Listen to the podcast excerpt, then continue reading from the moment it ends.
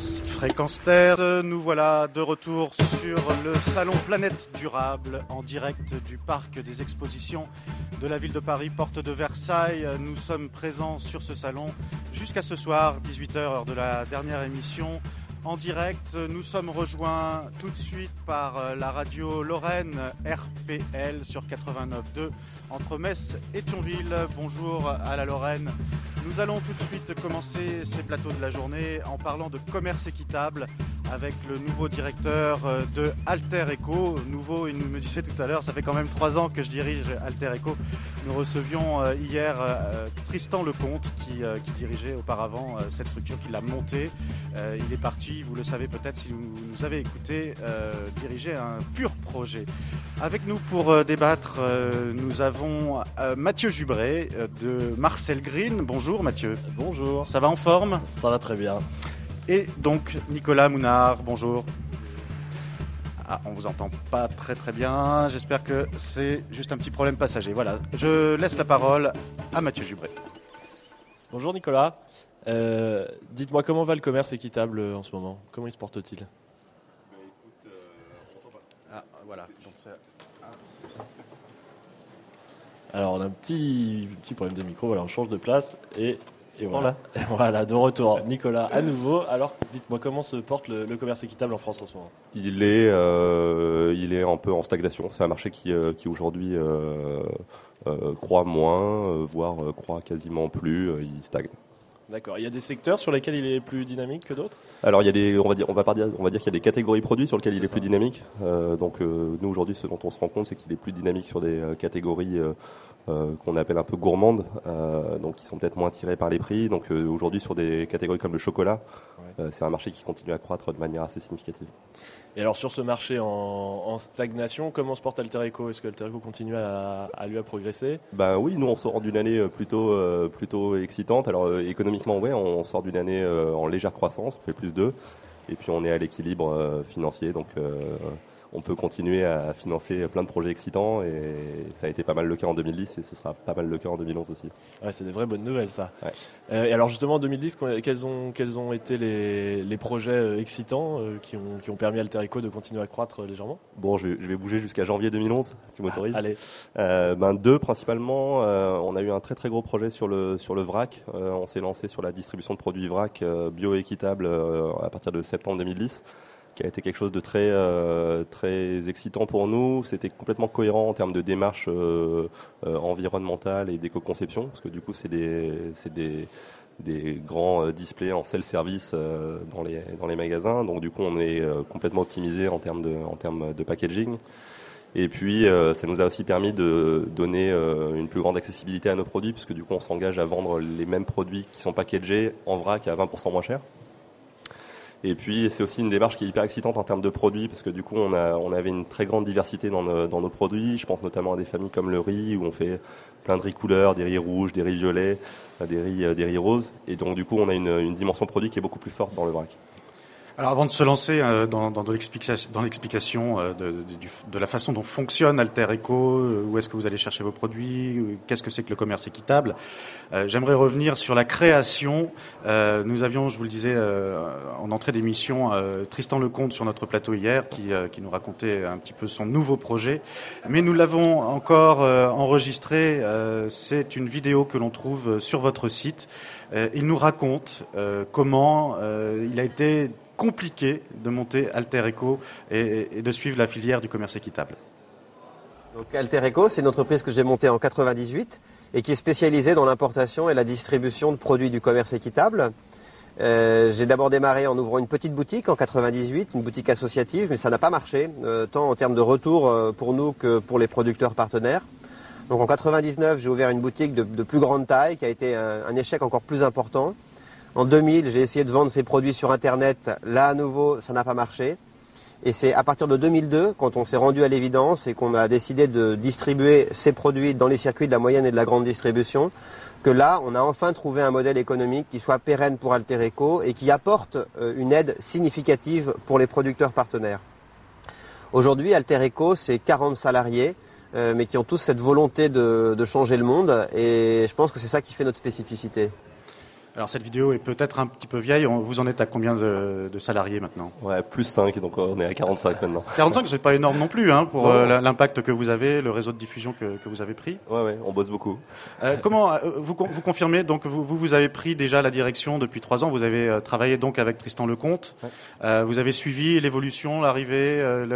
vous avez travaillé les produits pour les, les, faire pénétrer. Vous avez étudié avec lui la, la façon de les, de les présenter aux Français en particulier.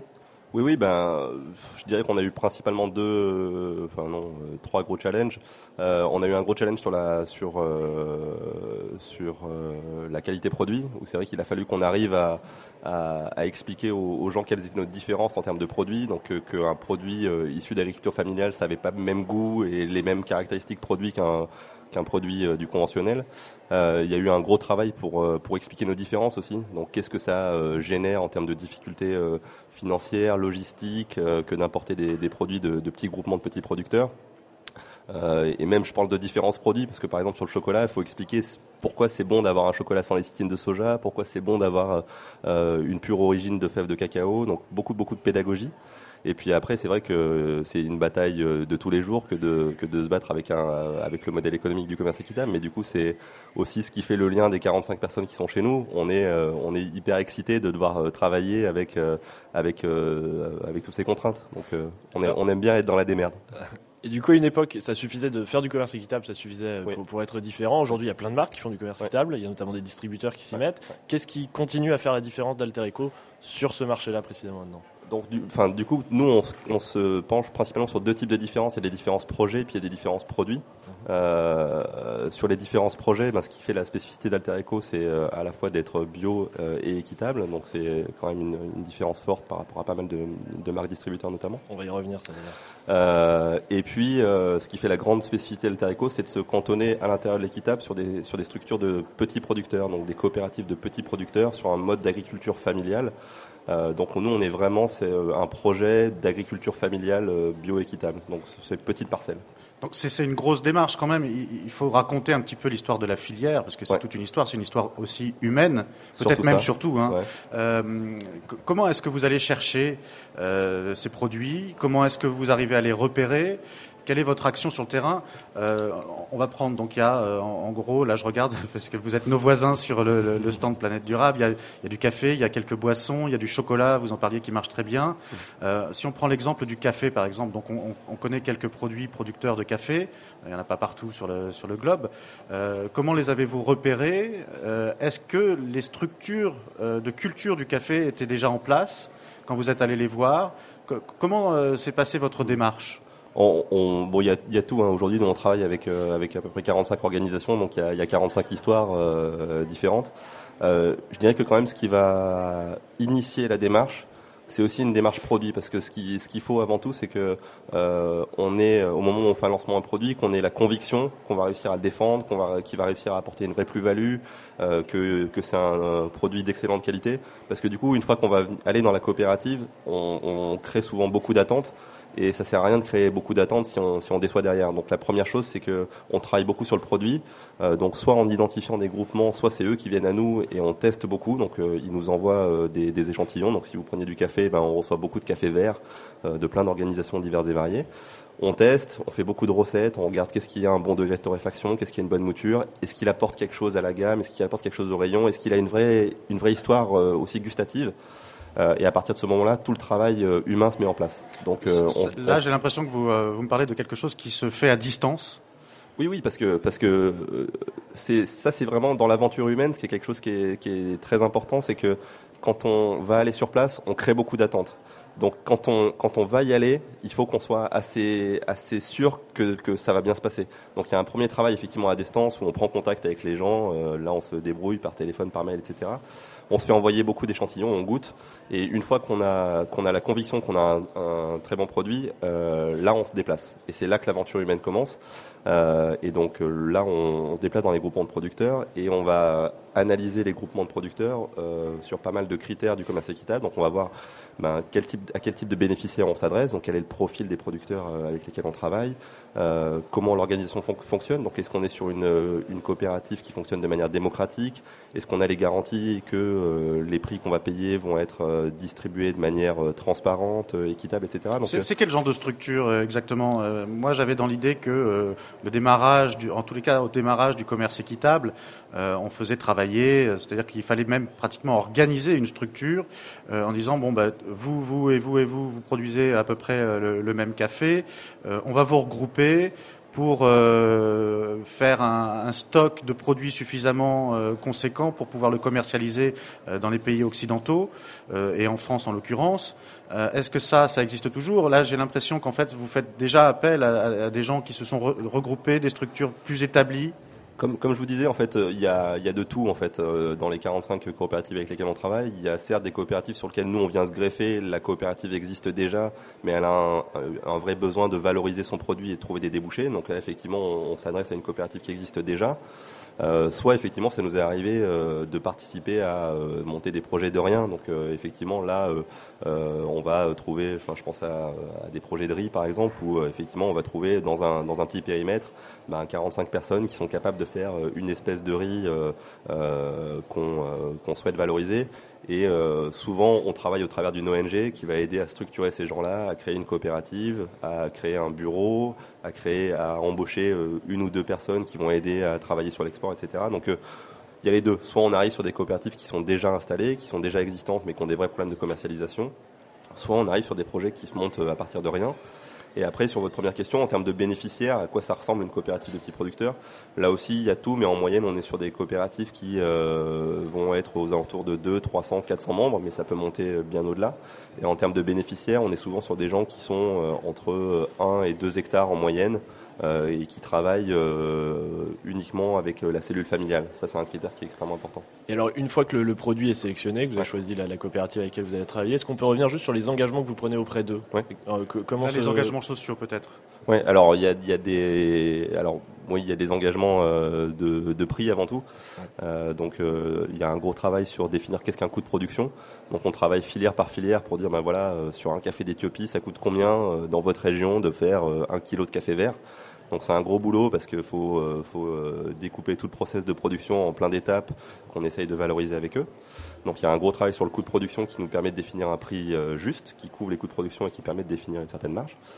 Par-dessus ça, on rajoute une prime de développement qui, elle, sert à financer des, des projets principalement à caractère sociaux, mais potentiellement aussi à caractère environnementaux, voire économique, parce que c'est une prime qui peut être utilisée aussi pour investir dans, dans l'acquisition d'outils de, de, transformation. Peut-être l'élargissement aussi des, des terres cultivées? Alors non, parce que le, la prime est quelque chose qui est une, un, surcoût qui a vocation à rester dans la, dans la collectivité, pas être distribué. Donc c'est une prime qui a vocation à, à, financer des projets à caractère collectif. Ce qui va permettre potentiellement à un producteur d'élargir sa parcelle, c'est vraiment le fait qu'on lui paye un prix c'est son, salaire. C'est son salaire, enfin c'est son, c'est son revenu, parce que c'est une, une notion qui est assez importante. On travaille pas avec des salariés, on travaille pas avec des travailleurs, on travaille avec des gens qui ont, euh, qui ont un revenu qui va dépendre de, la, de, de leur production. Et c'est quelque chose qui est très important parce qu'il y a souvent une confusion dans le commerce équitable. Il y a un commerce équitable qui, euh, s'adresse à des travailleurs, donc à des structures, euh, à des structures de plantation, euh, à des structures de plantation qui du coup, elles, sont des structures salariées sur lesquelles euh, l'importateur va s'engager à élever les, conditions de vie de travailleurs.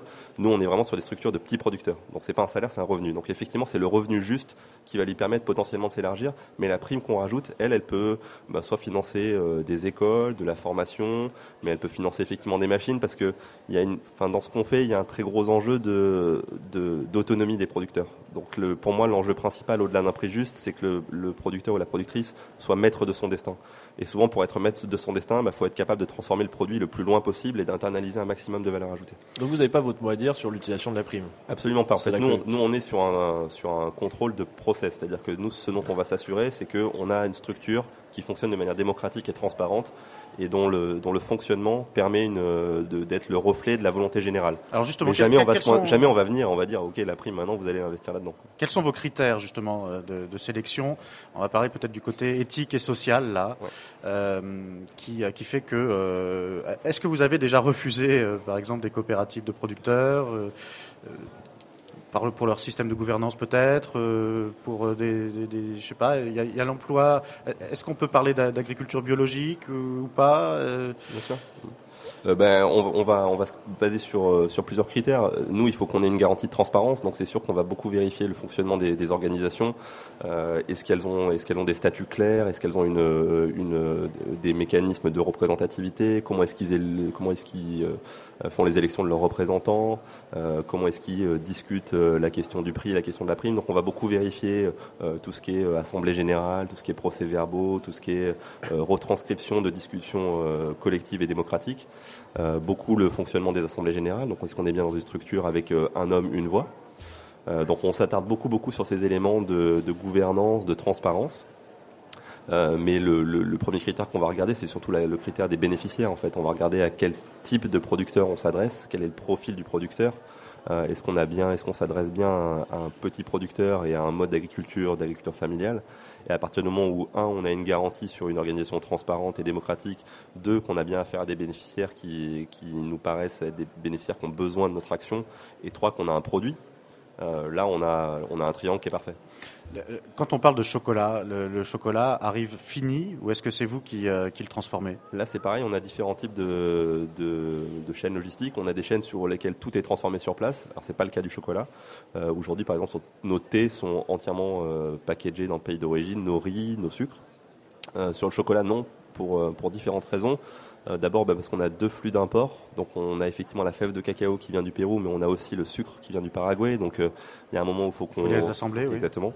Et puis aussi pour une question de savoir-faire, c'est vrai que c'est un, un, produit sur lequel on a on a vraiment pas le droit à l'erreur en termes de qualité produit. Il faut qu'on faut qu'on soit sur un chocolat euh, euh irréprochable, irréprochable et de qui top qualité. Faire la concurrence. Euh, Exactement. Et donc du coup là-dessus, c'est vrai que c'est un savoir-faire qu'aujourd'hui on n'a pas trouvé au, Pérou et qu'on trouve en Europe. Donc là là-dessus, c'est des imports de matières premières et il, est fabriqué, en Suisse. En Suisse. Ah bah oui, c'est des experts forcément. donc euh, moi je, je, sais que quand j'achète du café Alter Eco, quand j'achète une tablette de chocolat ou un paquet de riz Alter Eco, euh, je suis persuadé de payer euh, directement un producteur euh, au Pérou ou, ailleurs dans le monde en me disant je, fais un acte volontaire d'aider ces pays-là à s'en sortir. Qu'est-ce qui nous le garantit quand on paye notre facture à la caisse?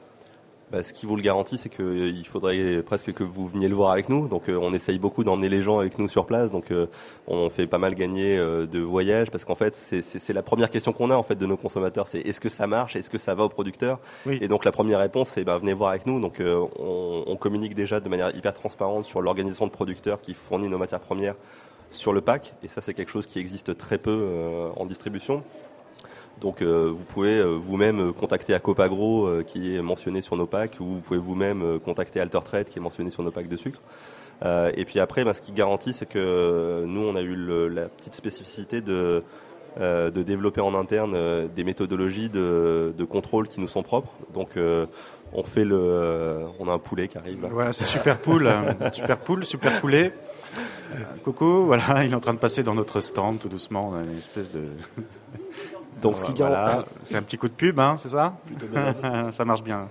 Ce qui garantit, ouais, c'est la transparence de, c'est la transparence euh, à laquelle on s'oblige sur les packs. Et puis, ce qui garantit, c'est aussi que du coup, nous, on a une méthodologie d'audit en interne qui fait qu'on fait le tour de toutes nos organisations de producteurs au moins une fois par an pour justement euh, s'assurer et recontrôler euh, l'intégralité des points dont on a parlé et mesurer aussi l'impact qu'on génère dans la, dans la relation avec, euh, avec la coopérative. Donc c'est les coopératives dans lesquelles on va très régulièrement. moi j'étais sur la coopérative de Pérou il y a encore 15 jours pour justement pouvoir donner un maximum de transparence, un maximum d'infos et un maximum de garanties aux consommateurs. C'est vrai que ça c'est un truc qui fait votre aussi votre spécificité, c'est que vous avez cet historique que toutes les marques n'ont pas et vous avez développé les outils pour mesurer les résultats. Et donc aujourd'hui, est-ce que vous pouvez nous dire, enfin très franchement, est-ce que sur place, vous voyez la différence entre il y a peut-être 5-6 ans et aujourd'hui, euh, les les, producteurs avec lesquels vous travaillez vivent mieux, sont, je sais pas, leurs enfants. Qu'est-ce que vous leur apportez en confort de vie finalement? Alors ça aussi c'est la grande question. Il y a beaucoup de gens qui, qui viennent sur place avec nous. Et puis la première question c'est qu'est-ce qu'ils ont acheté ou qu'est-ce qu'ils sont. alors que souvent en fait finalement on parle de d'augmentation de, revenus qui sont hyper significatives, mais de gens euh, qui gagnent euh, pas grand chose. Euh, mais du coup bah, moi je vais vous donner un exemple. Aujourd'hui je, je, rentre du, du, Pérou sur notre projet chocolat. je dirais qu'il y a eu il y a eu principalement deux gros bénéfices. Il y a eu un bénéfice collectif et un bénéfice individuel. sur le bénéfice collectif il y a il y a encore cinq ans c'est des gens qui n'avaient dans leur village aucune aucune entité de fermentation. Or aujourd'hui, pour faire un très bon cacao, une très bonne fève, encore une fois, il faut être maître de son produit, il faut pouvoir le transformer soi-même. Euh, aujourd'hui, dans tous les villages avec lesquels on travaille, donc moi j'étais dans des petits villages, un qui s'appelle Santa Rosa, un qui s'appelle Pucalpillo, euh, c'est des, des villages qui ont pu investir dans leur propre outil Combien d'habitants à peu de près? transformation. Oh là, tout petit, 60, 70 personnes. presque une communauté. Ouais, ouais. En fait, on est, on est situé le long d'un grand fleuve qui s'appelle le Wayabamba. Donc, si vous voulez y aller, c'est pas très loin de Rwandrui. euh, et il y a plein de petits villages qui sont le long du, le long du, du fleuve. Donc, on remonte en pirogue on s'arrête progressivement dans tous les villages. Mais donc, du coup, une communauté, c'est 60, 100, 100, 100, personnes. Et donc, chaque communauté aujourd'hui a euh, ce qu'ils appellent leur centro de acopio, donc euh, leur, centre de, récolte et de transformation. Donc aujourd'hui, ça a été un vrai atout pour eux pour maîtriser leurs produits, pour transformer leurs produits. Donc aujourd'hui, dans le village, euh, la fève est euh, entièrement transformée, ce qui n'était absolument pas le cas euh, avant. Donc ça leur donne un vrai atout en termes d'autonomie. C'est des gens qui sont vraiment maîtres de leur destin. Et puis, eh ben, des, des, choses très euh, basiques. Hein. Le, le, logement a beaucoup évolué euh, depuis qu'on est, depuis les premières fois où on allait à Santa Rosa. Euh, et puis, ben, pour vous, voilà, pour vous donner un exemple, on dort souvent chez, chez Osvaldo et Charito quand on va là-bas. Et donc, euh, Osvaldo et Charito, ils ont euh, du coup construit une, une, deuxième petite maison dans laquelle ben, ils ont des, des, chambres pour recevoir des gens. Et puis, ils ont, ils ont aussi élargi leur espace de vie. Alors, c'est formidable de voir qu'il y a des résultats. Pourtant, le commerce équitable, ces, derniers temps, a été un, petit peu critiqué. Il y a des gens qui trouvent qu'il s'est peut-être un peu trop ouvert à la grande distribution notamment, aux grandes marques, et qu'il a perdu certaines valeurs d'équité qui faisaient sa, spécificité de départ. Vous, d'emblée, vous avez pris le parti d'être distribué dans les grandes enseignes de, distribution. Euh, Est-ce que ça vous pose problème au quotidien? Est-ce que vous arrivez à, concilier sans problème euh, vos valeurs et, celles de la grande distribution? Est-ce que ça fonctionne bien, la relation avec eux? Bah, disons que nous, oui, nous on a fait ce choix-là, donc euh, on n'a pas du tout le, sentiment d'être schizophrène en faisant de, de, de l'équitable en grande distrie, parce que euh, on n'a jamais fait de compromis sur nos produits en fait, jamais fait de compromis sur nos engagements. Donc euh, aujourd'hui, c'est vrai que c'est un débat qui est récurrent euh, dans le commerce équitable de savoir est-ce que ça a vocation à être distribué dans tel ou tel réseau ou par telle et telle marque. Moi, je pense qu'il faut vraiment s'attarder sur euh, quel est le contenu de valeur ou le contenu éthique du produit. Euh, est-ce que le réseau de distribution nous a nous amené à renier à la baisse nos engagements produits ou nos engagements euh, sociaux ou éthiques? Non. Donc à partir de ce moment-là. Euh, moi, je suis pas du tout maqué avec la grande distrie, donc le réseau de distribution m'importe peu. Ce qui, ce qui nous importe à nous, c'est notre projet, c'est les gens avec lesquels on. On connaît, on, on, connaît quand même un petit peu les arrangements parfois qui ont lieu dans la, dans la grande distribution pour avoir euh, un mètre de linéaire. Il faut pouvoir euh, allonger quand même la finance. est-ce que, est-ce que vous vous en êtes là ou est-ce que vous avez accès très facilement au linéaire? Bah, avoir allongé la finance, ça veut, ça veut pas dire grand-chose. Est-ce que c'est euh... inclus dans le, dans le processus? Est-ce que le, le, consommateur paye aussi le, votre présence dans le magasin, dans la grande surface, ou est-ce que euh, c'est un coût assumé par la grande surface pour pouvoir avoir vos produits? Nous on a construit un, un, modèle économique sur le fait de pouvoir négocier avec euh, avec l'enseigne. Donc oui, quand on fait quand on fait nos quand on fait nos négos euh, de, de, de début d'année, on en sort juste là c'est pas des négo bisounours, donc euh, on nous dit pas euh, oui cette année vous aurez euh, trois éléments, vous rentrera 200 refs et euh, vous avez aucune contrepartie à nous donner. Donc oui on a une négociation qui est somme toute normale où il faut qu'on qu'on se batte, qu'on se défende, qu'on essaye de rentrer des nouvelles refs, qu'on essaye de financer les opérations commerciales, etc. Donc oui on oui on se bat, mais en même temps c'est c'est ce qui c'est ce qui rend la situation excitante, moi je trouve parce que euh, on a, ça fait dix ans qu'on dit qu'il faut qu'on trouve un modèle économique dans lequel tout le monde peut, vivre. Euh, et ça, on essaie de le faire au jour le jour. Et pour nous, la négo avec l'enseigne, ça rentre là-dedans aussi. Est-ce que le pardon Mathieu juste après euh, une question qui me vient à l'esprit est-ce que le, le, le, bio les produits marqués AB par exemple euh, sont une concurrence pour vous? Est-ce qu'il n'y a pas même une confusion pour le, le, consommateur entre un produit équitable et un produit bio? Parce que vous vous faites même les deux c'est-à-dire que vous êtes Alter Eco et AB J'ai eu peur euh, qu'il y ait une confusion. mais que... non non mais oui mais il y a, y a aussi cette, cette confusion de commerce équitable et de produits bio. Oui comment, comment vous vous distinguez euh, comment vous, Est-ce que vous avez été confronté à cette, cette confusion? Et peut-être même pourquoi vous avez ressenti le besoin d'ajouter AB ouais. au, au, commerce équitable qui, lui, a déjà des, des, des, Alors des nous, critères environnementaux Nous, on l'a pas rajouté, il y était euh, en tout cas partiellement dès le début, c'est-à-dire que dès qu'on s'est lancé euh, fin, des années, fin début des années 2000, on était déjà à 50 ou 60% bio. Euh, et pourquoi on l'a fait? On l'a pas fait. Euh, on l'a fait à l'époque parce que euh, on croyait que la démarche environnementale et une agriculture sans pesticides faisait partie de l'engagement de l'équitable. Euh, donc pour nous, c'était euh, quelque part deux euh, modèles qui étaient intrinsèquement liés dès l'origine. et on a fait que ben, accompagner un certain nombre de coopératives pour se mettre progressivement à 100% en 100% bio. Alors bon, aujourd'hui on n'est pas à 100%, mais on est à 95, 80, 96, 97. Donc, mais pour nous c'était c'était c'était philosophique. Et, et, après, c'est vrai que ça a plein d'atouts pour nous parce qu'on se rend compte que beaucoup de consommateurs bio sont aussi des gens qui sont très affines avec les problématiques de l'équitable. Donc c'est vrai que nous, on, a toujours eu envie d'être plutôt dans des espaces bio pour pouvoir s'adresser à des consommateurs de bio. Euh, et aussi parce que c'est des, on a des produits, encore une fois, on n'a pas trop parlé produits, mais on a des produits qu'on se force à être d'extrêmement haute qualité. Et donc du coup, c'est sûr qu'on préfère être euh, dans un rayon bio où euh, l'environnement produit est plutôt euh, sain et plutôt de bonne qualité, plutôt que de défendre un riz basmati par rapport à un riz à 30 centimes qui est, qui est, qui est, qui est dégueulasse. Comment vous êtes passé euh, de, de 20% de bio dans vos produits à 97 euh, Ouais, on était 50-60%. 50-60% en, très peu de temps finalement. Euh, où est-ce qu'on où est, qu'on retrouvait les, le, souci dans, dans vos produits? Est-ce que c'était chez le producteur ou est-ce que c'était à la transformation? Alors c'était non, c'était surtout au niveau de la formalisation du process en amont, parce qu'il y avait beaucoup de producteurs avec lesquels on travaillait qui étaient bio parce qu'ils n'avaient jamais vu la couleur d'un pesticide depuis, depuis Mathusalem mais qui n'avait pas formalisé la, certification. Et c'est quand même un travail qui est relativement long et qui demande aussi qu'on euh, initie la démarche. Donc vous parliez tout à l'heure de, de petites coopératives qui démarrent au démarrage, c'est clair que euh, rentrer dans un process bio où il y a euh, toute une euh, formalisation, toute une documentation, une traçabilité à la parcelle, etc., c'est des process qui sont relativement lourds. Et donc, on a beaucoup lancé de produits en équitable simple. Et puis, avec le flux d'activité, et eh ben, c'est des projets qui sont venus dans la boucle avec nos partenaires. Ils sont rentrés progressivement en bio. Et puis, il y a une dernière contrainte, c'est la période de transition. Donc, quand on rentre en certification, on a besoin de bio. On a besoin de trois ans pour, pour être certifié. Euh, donc il y a beaucoup de, il y a beaucoup de projets qui étaient bio dès l'origine, mais qui ont eu besoin de trois ans pour avoir le certificat. Vous aidez les producteurs dans cette démarche?